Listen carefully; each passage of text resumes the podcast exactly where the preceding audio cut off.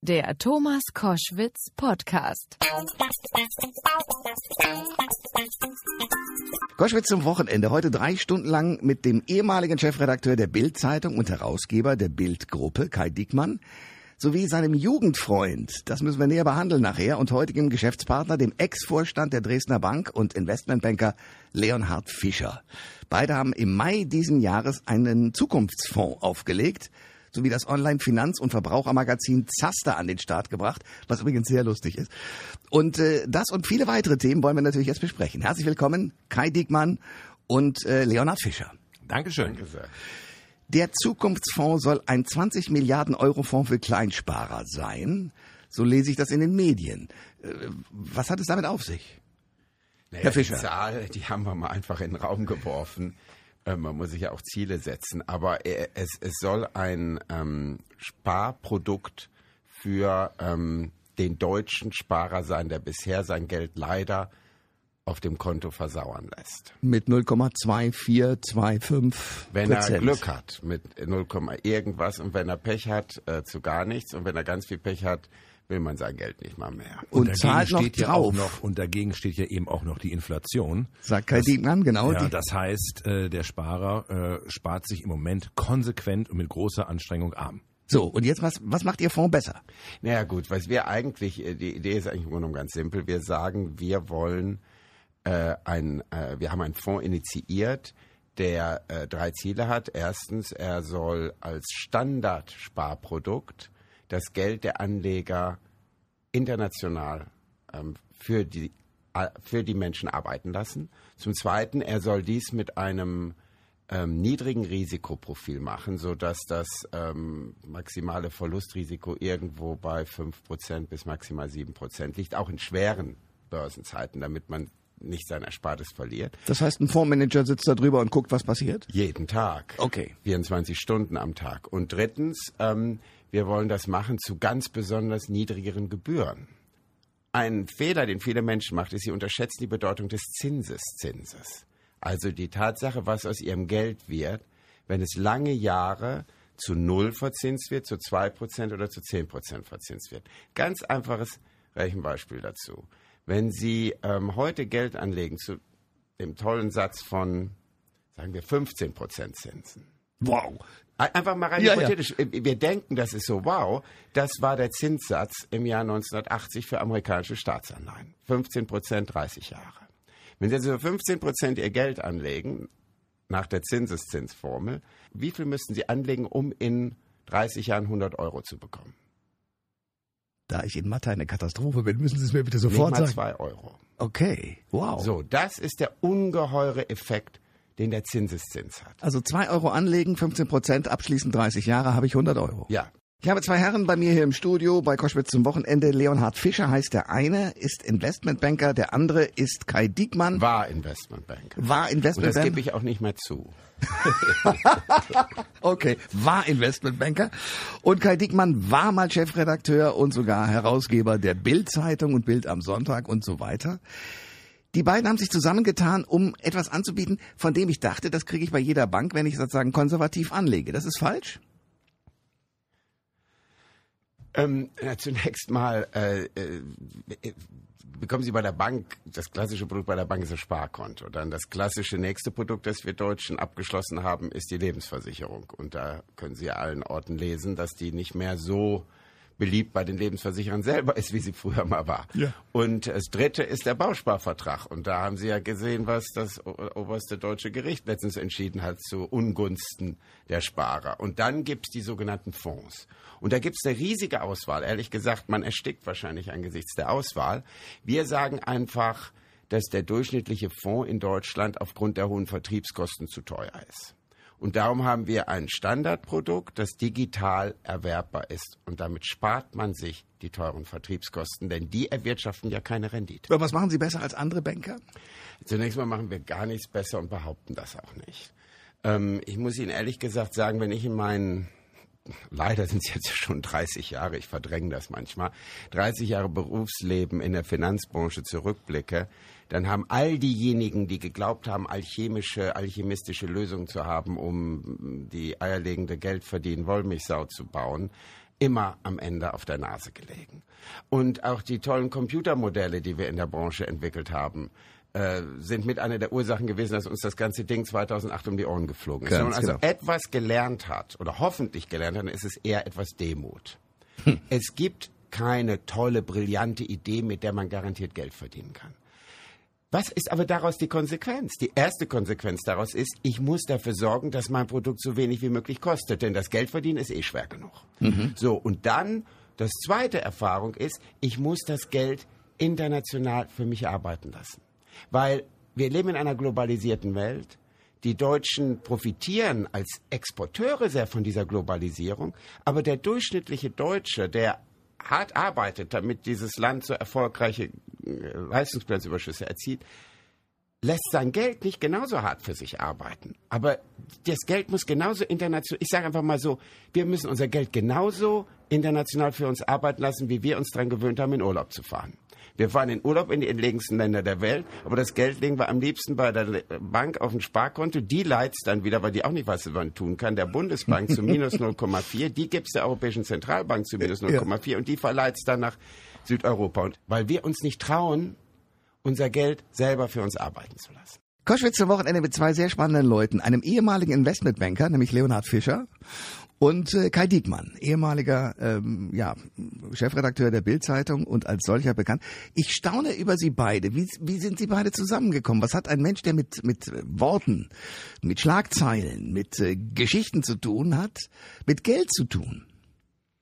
Ja, zunächst einmal natürlich aus der Erfahrung heraus als Chefredakteur von Bild, wie wichtig das Thema Geld für unsere Leser gewesen ist. Okay.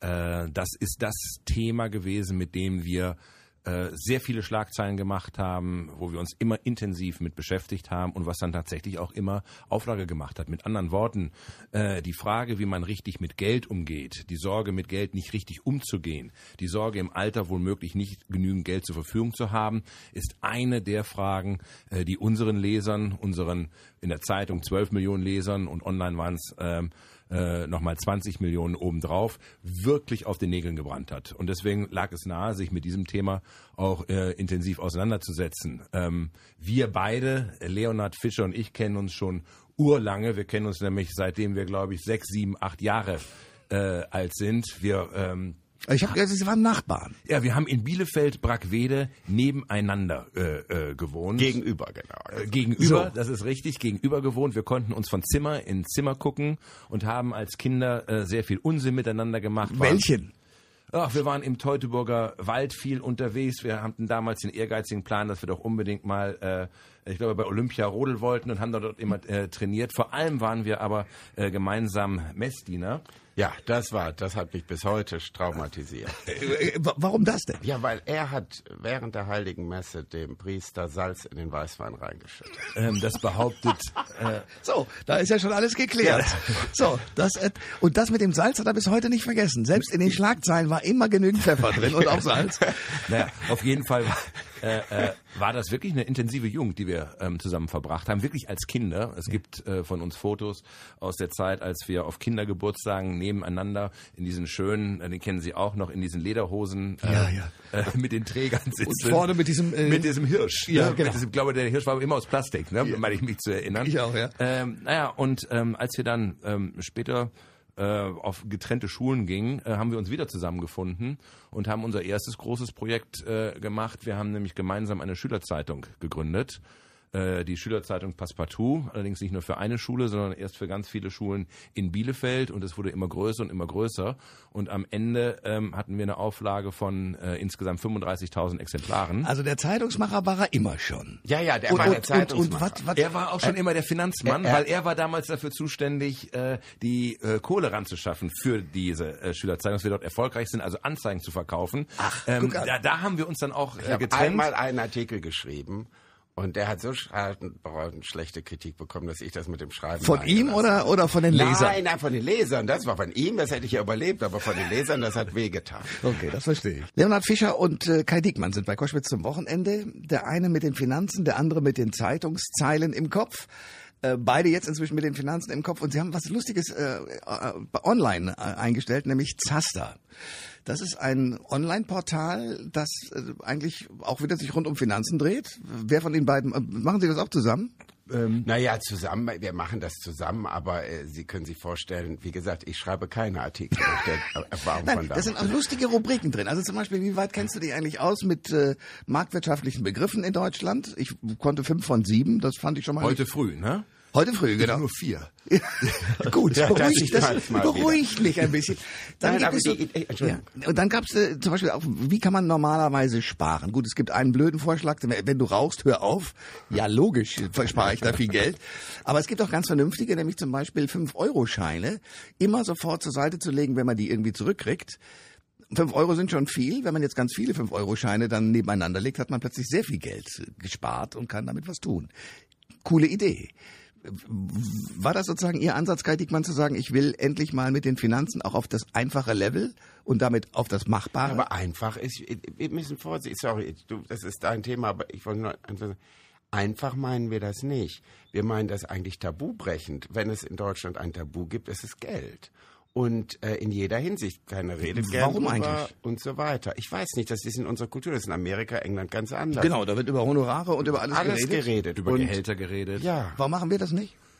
Ich weiß nicht. Also es gibt da äh, äh, eine gewisse Scheu und deswegen gibt es natürlich auch eine Unsicherheit, äh, mit Geld umzugehen. Na, das fängt an beim Gehalt. Wie, äh, wie schätze ich mich selber ein? Äh, Bin ich besser? Bin ich schlechter? Äh, Wo, wenn ich äh, zu meinem Chef gehe, was darf ich dann eigentlich fordern? Deswegen haben ja auch diese äh, Themen in der Zeitung so großartig funktioniert. Wenn sie halt eine Liste veröffentlichen. Hab- mit, ich hab das gelesen. wer War das noch unter Ihrer Ägide? Äh, verdient, ja, sicherlich. Wer verdient was in Ja. Deutschland? Können Sie davon ausgehen, dass es eine Schlagzeile ist, die sich wahnsinnig gut verkauft. Ja. Ähm, und die Idee von Zaster ist natürlich auch zu sagen, hey, wir wollen, dass ihr euch mit dem Thema Geld beschäftigt auf eine äh, höchst amüsante Art und Weise. Es, es soll Spaß machen, sich mit dem Thema auseinanderzusetzen und deswegen kommen wir aus vielen verschiedenen Ecken. Äh, wir betrachten äh, auf Zaster alles durch die äh, durch die Brille Geld, also bis hin zu der Frage, ähm, was steckt hinter äh, Liedern wie Money Money von ABBA, äh, äh, Can't Buy Me Love von den Beatles, also alles, was irgendwie mit Geld zu tun hat. Das ist unser Ansatz zu sagen, Lust auf das Thema Geld zu machen, weil es eine Notwendigkeit ist, weil die Leute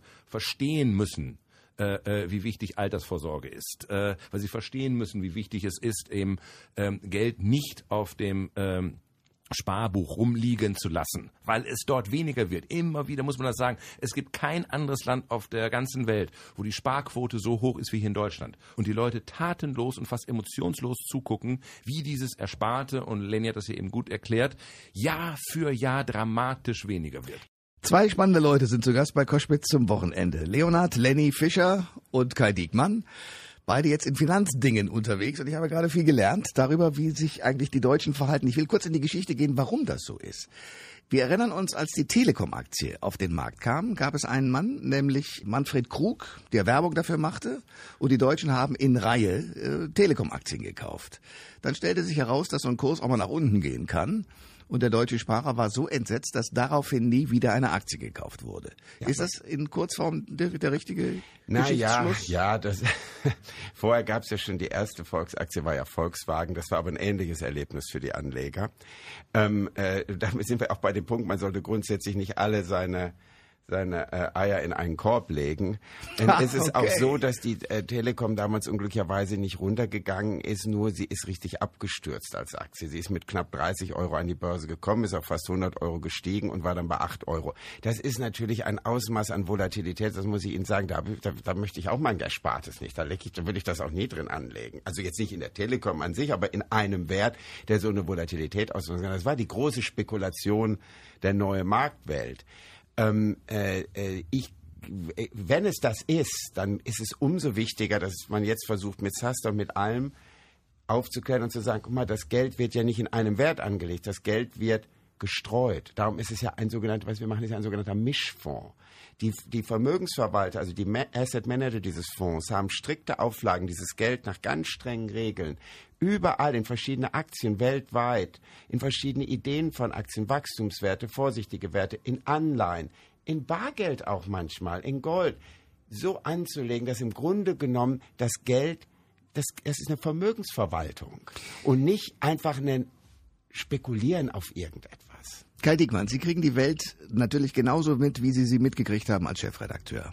wenn Sie dann erleben, was Donald Trump gerade mit den Zöllen macht, wenn Sie erleben, was die Chinesen machen im Goldeinkauf und damit möglicherweise eine neue Währung äh, erstellen und so weiter, wird Ihnen da nicht Angst und Bange?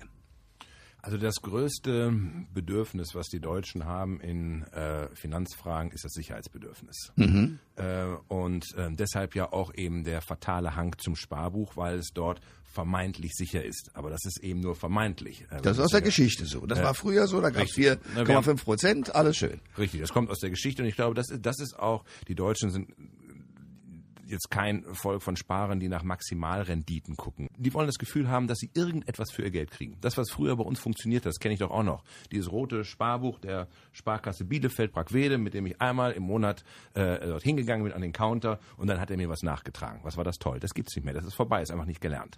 Und deswegen ist es eben so wichtig, dass an dieser Stelle ein Verhalten verändert wird, dass ein Verhalten geändert wird. Ähm, sonst äh, äh, wird das wirklich für, auch für die Altersvorsorge äh, von ganz vielen Mitbürgern böse enden. Zwei spannende Leute sind bei Koschwitz zum Wochenende. Leonhard Fischer und Kai Diekmann. Die beiden sind äh, seit Kindertagen Freunde und ich würde gerne wissen von ihren Berufsbildern her. Also der eine hat in der Bewusstseinsindustrie allerlei bewirkt. Wir kommen gleich noch drauf, was das auch teilweise für Folgen hatte. Sie in der Finanzindustrie. Wo decken sich sozusagen ihre Arbeitsfelder neben der Tatsache, dass sie Freunde sind? Naja, in der Erkenntnis zunächst einmal, dass äh, dieses Thema äh, Finanzen, wie gehe ich mit Geld um, wie gehe ich richtig mit Geld um, wirklich eines der Themen, die in, äh, äh in meiner täglichen Arbeit für die Zeitung wahnsinnig viel äh, Platz und Raum eingenommen hat. Und also immer der, mehr einnehmen. Ja, der, also der, der, der Bedarf, dort Dinge zu erfahren, ähm, äh, der ist ungeheuer groß gewesen. Das aber war das auch als, als Jugendlicher bei Ihnen schon so, dass Sie sagten, ich muss das wissen? Weil ich habe mir, die, als ich 18 war, mhm. ging Geld in Höhe der Kniekehlen an mir vorbei. Ich meine, ich hatte kaum welches, aber äh, das äh, war kein das Thema. Ist, ehrlicherweise, ähm, das ist bei mir ähnlich gewesen und deswegen habe ich mir auch dann äh, äh, zu Beginn meiner Berufstätigkeit irgendwelche Lebensversicherungen aufschwatzen lassen, von denen ich heute weiß, dass sie vollkommen Quatsch sind und irgendwelche Produkte sind, die Dinge miteinander vereinen, ähm, die nichts miteinander zu tun haben. Äh, ne, äh, also eine, Lebens, äh, äh, eine Lebensversicherung, die nach hinten Rente absichern soll, aber auch die Berufsunfähigkeit und dann auch noch irgendwelche Ausbildungsgeschichten. Was für ein Quatsch. Äh, und aber damals ja nicht Quatsch, weil äh, damals noch mit Zinsen versehen. Naja, naja, aber die Zinsen hätten sie ja sowieso bekommen. Die Zinsen hätte ich ah. bekommen, aber das, was ich dort an Kosten ausgegeben habe, ich meine, das ist ja das Schöne. In sie der die Bundesanleihe damals kaufen können 1980 oder hier die amerikanische Staatsanleihe mit 15 Prozent. Warum haben wir das noch nicht gekannt? Wissen Sie was? Ich, könnte reich sein. Ich wissen Sie was? Ich habe ähm, ähm, ich habe sie auch nicht gekauft damals. Äh, äh, ich habe ja in der Vergangenheit äh, bevor wir uns zusammengetan haben, auch Fonds gekauft und mich auch nie so im Ernst drum gekümmert, wie ist das eigentlich mit Ausgabeaufschlägen, wie ist das mit Rücknahmegebühren und so weiter und so fort. Seit Anfang des Jahres ist das jetzt ja qua gesetzlicher Regelung transparent. Das heißt, im Zweifelsfall werden auch Sie Post von Ihrer Bank bekommen haben, wo die genau aufgelistet haben, nicht mehr in Prozenten, sondern in äh, Euro? Cent und Euro, ja. was äh, Sie, der Service der Bank, dass Sie äh, Ihr Depot verwaltet, dass Sie in Fonds kauft und verkauft, kostet. Und da ist man dann doch überrascht. Ähm, ich habe mir das dann wirklich mal durchgelesen und festgestellt, dass also bei einem Durchschnittsfonds, äh, den ich über meine Bank kaufe, die ersten fünf Jahre äh, äh, im augenblicklichen Zinsumfeld überhaupt nur die Bank dran verdient, bis sie ihre Gebühren zurück hat und vielleicht nach fünf Jahren äh, äh, dann mal auch eine Rendite für den Kunden herausspringt. Das sind alles Themen, die sind unglaublich wichtig. Da haben die Leute Nachfragebedarf. Die Welt ist ja auch immer etwas komplizierter äh, geworden. Es ist ja nicht mehr so, äh, äh dass ich irgendwann eine Berufsentscheidung treffe, dann arbeite ich bis 65 und kriege eine Rente, die ausreicht. Leonhard Fischer und Kai Diekmann sind meine Gäste bei Koschwitz zum Wochenende. So. Ich bin, äh, kluge Bemerkung gerade eben, ich bin gespannt, was Sie sagen zu Ihren beider Lebenswegen. Also Sie waren in der Branche unterwegs und sagen, also ähm, Investmentbanker will ich heute gar nichts mehr mit zu tun haben, so ungefähr. Das habe ich mal gemacht.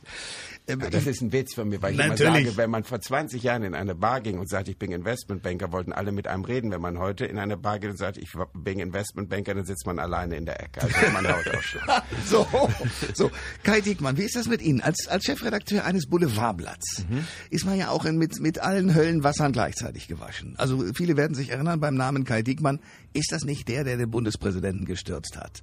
Ich erinnere mich an einen ihrer Vorgänger, der richtig Stress bekam mit dem Kanzleramt, weil der Helmut Kohl, Hans-Hermann Tietje war das, als Umfaller vorne auf die Bildzeitungsseite gesetzt hat. Haben Sie auch so eine Geschichte? Also, ähm, das wird Sie jetzt nicht überraschen, ähm, dass man, wenn man 16 Jahre lang an der Spitze von Bild war, ähm, dort eine Menge Krisen erlebt hat und äh, eine Menge Auseinandersetzung äh, gehabt hat. Und äh, auch so einer aus dem Bundeskanzleramt nach dem Motto, komm mal rein, das so geht's nicht. Ach, ach, das war ähm, meine Auseinandersetzung damals mit äh, Rot-Grün, der Regierung von äh, Gerhard Schröder. Ähm, die, die ist ja Legende. Ähm, die SPD-Spitze hat damals Strafanzeige gegen mich erstattet. Äh, die Frau von Gerhard Schröder-Doris hat offene Briefe an meine Verlegerin geschrieben, äh, weil ich doch angeblich äh, ähm, so schlimme Schlagzeilen mache. Ich glaube, das gehört einfach ähm, zum Business dazu. wir haben damals nicht von Anfang an zum Beispiel erkannt, äh, was es mit der Agenda-Politik von Gerhard Schröder wirklich auf sich hat und haben dann auch die ein oder andere Schlagzeile gemacht, die ich im Nachhinein als unfair betrachte. Ähm, ich habe mich im Übrigen dann später mal auch öffentlich bei Gerhard Schröder für bestimmte Schlagzeilen entschuldigt. Ach, ach für welche? Ähm, naja, es gab mal eine Schlagzeile im Zusammenhang mit der Agenda, da wurde irgendeine Besteuerung überlegt und hat dann die Bildzeitung die Schlagzeile gemacht, jetzt gehen Sie auch noch an die Sparschweine unserer Kinder ran. äh, und wenn man weiß, dass wir noch heute von den Segnungen der Agenda-Politik leben, und die CDU, CSU bis heute davon auch noch lebt, ja. Davon profitiert, ja. äh, ähm, dann bin ich der Meinung, dass äh, mit der Agenda-Politik Gerhard Schröder äh, Entscheidungen getroffen hat äh, für die Innenpolitik, auch für die wirtschaftliche Verfassung unseres Landes, die von ähnlicher Relevanz sind wie seinerzeit äh, die Entscheidung, die Helmut Schmidt getroffen hat im Hinblick auf die NATO, äh, äh, auf den NATO-Doppelbeschluss, die Nachrüstung. Die Nachrüstung oder der Doppelbeschluss der NATO hat dafür gesorgt, dass in der Sowjetunion etwas in Bewegung gekommen ist und jemand wie Gorbatschow am Ende auf den Westen zugehen konnte. Das, da sind die Voraussetzungen für den Fall der Mauer äh, und den, äh, äh, end, äh, für das Ende des Kalten Krieges geschaffen worden. Und äh, er hat mit einem hohen Preis dafür bezahlt, Helmut Schmidt, nämlich mit dem Ende seiner Kanzlerschaft. Ähm, Gerhard Schröder im Übrigen auch. Gerhard Schröder hat die Agenda-Politik für richtig erkannt äh, äh, und durchgesetzt und da eben auch einen hohen Preis äh, bezahlt, nämlich den Verlust seiner äh, äh, Kanzlerschaft. Und das hat mir hohen Respekt abgenötigt richtig ist. Wenn Sie der beliebteste Journalist im Lande sein wollen, dann ist es eine falsche Entscheidung zu sagen, ich will an die Spitze der Bildzeitung. Dennoch, was hat das denn eigentlich mit Ihnen gemacht? Weil da sind ja auch ein paar Dinge dabei, wo Sie Menschen, ich will nicht sagen, tatsächlich bewusst über die Klinge haben springen lassen, aber es sind doch sozusagen Schicksale, die damit verbunden sind. Eine Schlagzeile kann tatsächlich wirklich ein Schlag sein. Mhm. Ähm, und auch eine Wirkung haben, die die Menschen tatsächlich nicht in ihrer Existenz vielleicht bedroht, aber fast bis dorthin. Äh, viele Politiker oder auch viele Prominente, die sozusagen entlarvt werden, merken plötzlich, wow, wow, wow. Da geht's ja hart um mich herum. Ich sage nur, der Bundespräsident ist keiner mehr, aufgrund der ganzen Situation mit der Bildzeitung. Ähm, Gibt es da irgendwas, wo Sie sagen, da würde ich mich heute auch dafür entschuldigen? Oder sagen Sie, nee, das, ist, das gehört dazu? Also ähm, zu, zunächst einmal, ähm, wenn ich ein öffentliches Amt bekleide, wenn ich ein öffentliches Spitzenamt bekleide, dann muss ich mir auch diese öffentliche Begleitung durch Medien äh, gefallen lassen. Das, das ist das, was wir tun sollen. An dieser Stelle auch für ähm, Hygiene sorgen. Äh, und das ist natürlich dann immer, was wir auch abgewogen haben. Ist eine Schlagzeile gerechtfertigt? Ist sie nicht gerechtfertigt? Greift eine Schlagzeile in das Privatleben eines Menschen ein? Äh, zu Recht oder zu Unrecht. Und da gibt es relativ einfache äh, Regeln, die, glaube ich, auch nachvollziehbar sind. Wenn jemand sein äh, Privatleben einsetzt, ganz bewusst einsetzt und in die Öffentlichkeit trägt, um damit Zustimmung seiner Wähler zu bekommen, um für ein Buch zu werben oder was auch immer, dann muss er sich äh, dann auch gefallen lassen, dass über dieses Privatleben auch dann berichtet wird, wenn es mal möglicherweise nicht so gut läuft. Ähm, ich erinnere mich an einen äh, Spitzenpolitiker ähm, aus jener Zeit, der auch in diesen Tagen wieder für viel äh, Schlagzeilen sorgt, ähm, der vor etwa zehn, elf Jahren ähm, sich anschickte, ähm, Ministerpräsident in Bayern und Vorsitzender der CSU zu werden und sich zu diesem Zwecke äh, mit seiner Familie äh, äh, zu Hause fotografieren ließ. Im Übrigen vor dem Kruzifix, ne, der im Bayern-Kurier den schönen Satz schrieb, äh, äh, wer mit dem Ehering am Finger ein Doppelleben führt, den verachte ich. Und äh, während er dies alles tat, erwartete seine Freundin in Berlin ein Baby von ihm. Äh, und das ist eben ein Moment, wo das Private politisch wird, weil hier offensichtlich eine Inszenierung für den Wähler nicht übereinstimmt mit den Realitäten. Natürlich hat die entsprechende Schlagzeile äh, in das Leben von Horst Seehofer eingegriffen, das Leben seiner Familie. Aber das ist das, das ist der Hygieneauftrag, den Medien äh, äh, in diesem Moment haben. Was ich üblicherweise immer gemacht habe, in solchen Situationen ist, dass ich die Betroffenen angerufen habe, bevor eine entsprechende Schlagzeile erschienen ist. Ähm, ich habe sie informiert. Das habe ich im äh, äh, Fall von Christian Wulff getan. Äh, das habe ich bei Horst Seehofer getan. Das habe ich bei vielen anderen getan, damit sie eben nicht von einer Schlagzeile überrascht werden. Das ist ja eben auch richtig. Die Bildzeitung ist eben eine besonders laute Trompete. Ähm, das kann man die, wohl sagen. Selbst ja. wenn wir die gleiche Schlagzeile hätten wie die FAZ, ähm, kommt sie eben bei uns äh, entsprechend anders rüber. Kai Diekmann und Leonhard Fischer sind meine Gäste bei Koschwitz zum Wochenende. Die haben große Sachen vor. Einmal einen äh, Zukunftsfonds und zum anderen eine, ein Online-Portal, eine Online-Zeitung. Zaster. Verdient zwar keinen Zaster, aber ist trotzdem da und kann man sich anschauen. Ist sehr lustig, was das Geld angeht. Ich will noch ein bisschen was hören zum Thema Boulevard und ähm, Mediennähe. Da sind Sie ja natürlich sehr erfahren durch die lange Zeit als Chefredakteur. Ähm, wie geht die Diskussion innerhalb der Redaktion? Weil ich sage mal, die ganze Debatte um die Asylverfahren, die Ausländerfragen und so weiter, da ist man ja in der Bewusstseinsindustrie, in der wir da arbeiten, auch immer in der Gefahr, äh, zu, zu hetzen. Und die Bildzeitung, habe ich aber den Eindruck, ist manchmal an der Kurve dran, das zu tun. Wenn natürlich wieder jemand, der sozusagen aus einem der äh, befreundeten Länder eingereist ist, ein Verbrechen begangen hat, kann man als Redakteur sofort wissen, wenn wir das jetzt so veröffentlichen mit Namen und Adresse quasi, dann wird es wieder Ausländerfeindlichkeit geben. Also wie wird diskutiert? Also zunächst einmal mag ich Ihren Begriff äh, Bewusstseinsindustrie. Äh, der gefällt mir. Äh, zum anderen, ich glaube, man muss immer beides tun. Das eine tun, das andere nicht lassen. Und das haben wir eigentlich bei Bild ähm, äh, immer gut hinbekommen. Ähm, ich bin immer dafür beschimpft worden äh, meistens von den Linken, dass wir angeblich äh, Ausländerhetze betreiben, wenn wir darüber geschrieben haben, dass der Anteil von straffällig äh, gewordenen Jugendlichen nicht dem Anteil äh, von ausländischen Jugendlichen äh, in der Bevölkerung entspricht. Wir sind äh, heftigst kritisiert worden, wenn wir darüber berichtet haben, dass der Anteil von ausländischen Arbeitslosen nicht ihrem Gesamtanteil in der Bevölkerung entspricht. Äh, ähm, da ging es immer und eben dort auch nicht die Augen zugemacht haben. Wenn wir auch die Nationalität eines Straftäters benannt haben, weil wir der Überzeugung waren, dass es eben einen Zusammenhang gibt und dass es für das Verständnis der Straftat wichtig ist zu wissen, äh, äh, welche Nationalität der Straftäter hat, sind wir immer beschimpft worden. Äh, zeitgleich sind wir beschimpft worden von den Rechten, von der AfD und von anderen äh, für unsere Haltung in der Flüchtlingsfrage im äh, Sommer 2015, als wir uns beteiligt haben an dieser Kampagne Refugees Welcome, als wir es für richtig gehalten haben, dass Menschen, die in existenzieller Not sind, die in ihrem Leben bedroht werden, dass wir für diese Menschen die Grenzen nicht schließen dürfen, sondern dass wir sie aufnehmen müssen. Dass es eine Frage und ein Akt der Humanität ist. Ähm, und insofern hat Bild immer beides getan und ist von beiden Seiten, von beiden Seiten, und ich erlebe das ja heute noch auf meinen Twitter-Kanälen, wie ich dafür äh, beschimpft werde, ähm, von beiden Seiten beschimpft worden. Und ähm, ich habe immer gesagt, meinen Kollegen, ähm, wir sitzen zwischen allen Stühlen und das ist genau der Platz, wo Journalisten hingehören. Leonhard Fischer, Sie schmunzeln. Ähm, seit wann hat Ihr Freund so ein dickes Fell? Weil das muss man doch, glaube ich, haben, wenn man in der Chefredaktion landet. Ja, also ich glaube, dass er immer schon äh, cooler war als ich. Also ähm, äh, weil man muss da einiges fahren. Ja, ja, also du, also hast ja schon damals. Also ich, ich sag ja, wie gesagt, er hat ja den Salz in den Messwein getan. Ich wäre ja beinahe in Ohnmacht gefallen. ähm, also das, äh, äh, da hat er schon, glaube ich, die die die die äh, Huspe und auch den Willen und auch die innere Überzeugung, sagen wir den inneren Kompass, um sowas zu machen. Das okay. ja auch haben. Leonhard Fischer und Kai Diekmann sind meine Gäste bei Koschwitz zum Wochenende. So. Sie sind bei Bild. Warum ausgestiegen?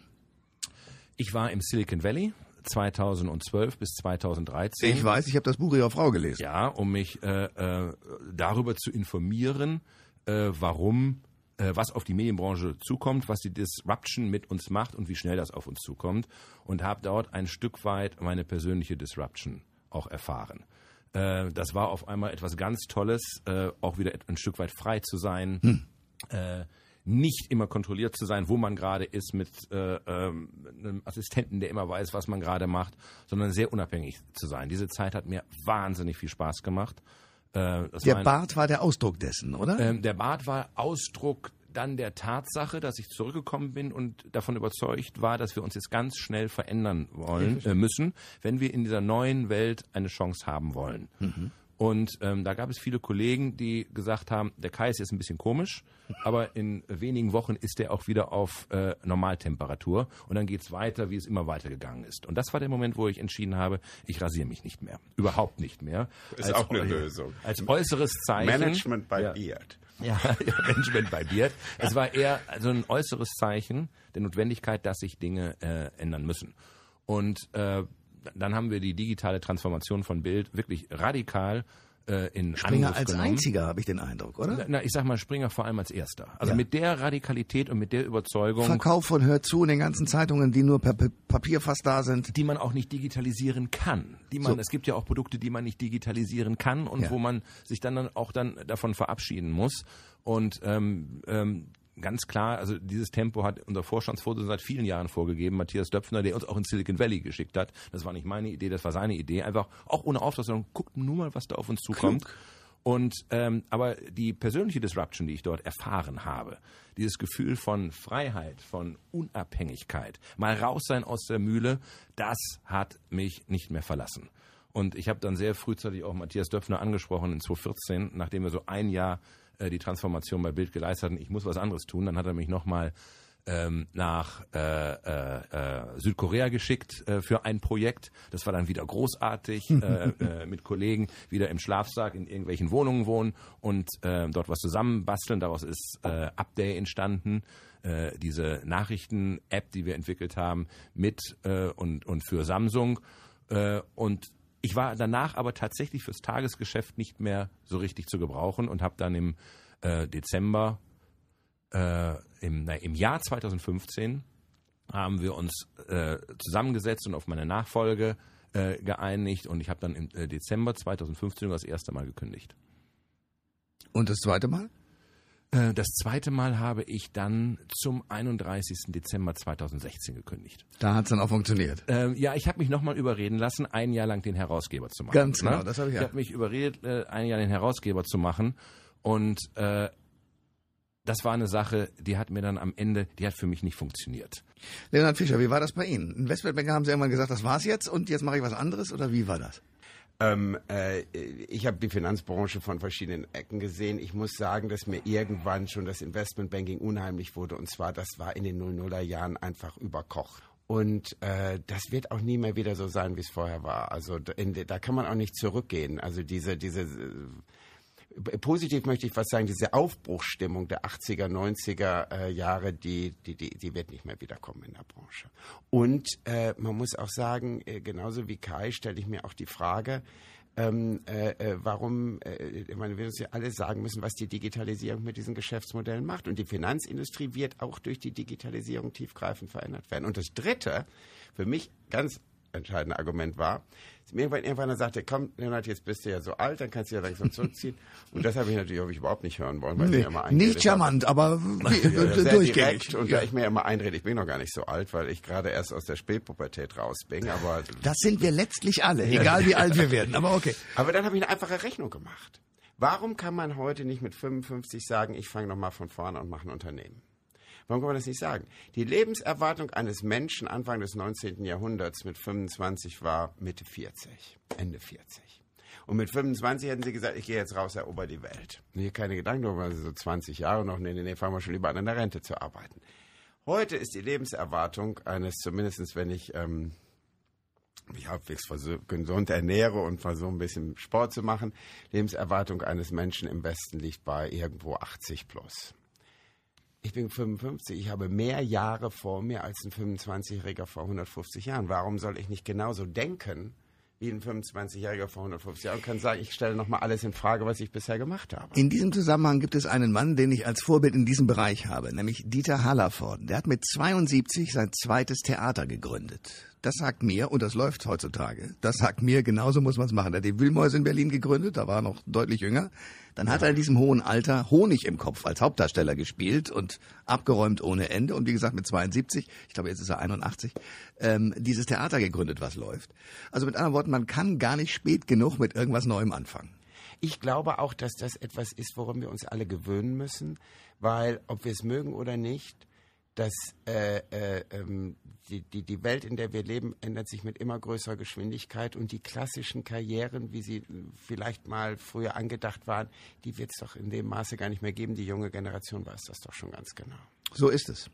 Meine Herren, ich danke Ihnen sehr für diesen sehr schönen Besuch. Leonhard Fischer und Kai Diekmann, danke für den Besuch und bis mal wieder. Dankeschön, Merci. Thomas Koschwitz. Alle Informationen zur Sendung gibt es online auf thomas-koschwitz.de.